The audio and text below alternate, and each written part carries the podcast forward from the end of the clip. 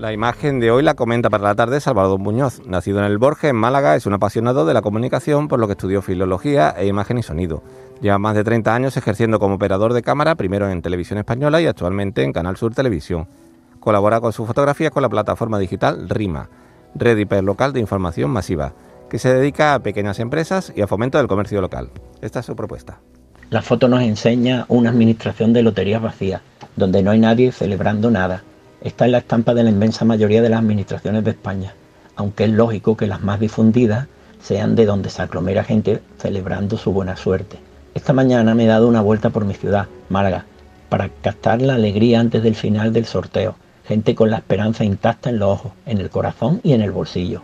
Y mientras las integradoras voces de San Ildefonso canturrean los números, pienso en varias loterías. La lotería de Navidad, me resulta preocupante una sociedad en la que mucha gente no tenga posibilidades de equilibrar su economía básica, tapar agujeros o, en definitiva, mejorar sus vidas más que con una única esperanza, y es que les toque la lotería. Recuerdo aquella anciana que se enfadó porque el vendedor de la tienda de decoración le reclamó el dinero de los muebles que le vendió a su hijo unas décadas antes. Ella indignada le respondió, pues claro que mi hijo te piensa pagar los muebles, verás cómo lo hace en cuantito le toque la lotería.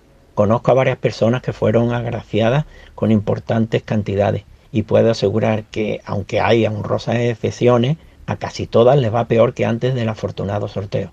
Lotería de los penaltis, expresión que se ha escuchado tanto durante el reciente Mundial de Fútbol de Qatar, aunque pienso que su resolución no es una lotería, porque los penaltis no se lanzan con el pie, sino con la cabeza. Desgraciada lotería la que le ha tocado al jugador Amir Nas Azadani, la lotería de la horca por defender las maltrechas condiciones de vida de las mujeres de su país, Irán.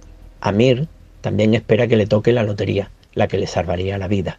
Es la lotería de haber nacido o no en el país adecuado.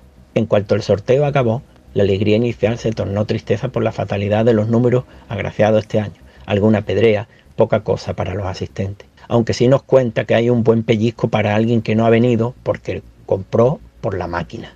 Después de ver tanta desesperanza, vuelvo a casa, dándome vueltas a la cabeza un titular. Lotería, la ilusión de los ilusos. Pero para lotería, queridos todos, la que nos toca a nosotros cada uno de los días de este año que pronto acaba, la lotería de vivir en esta tierra.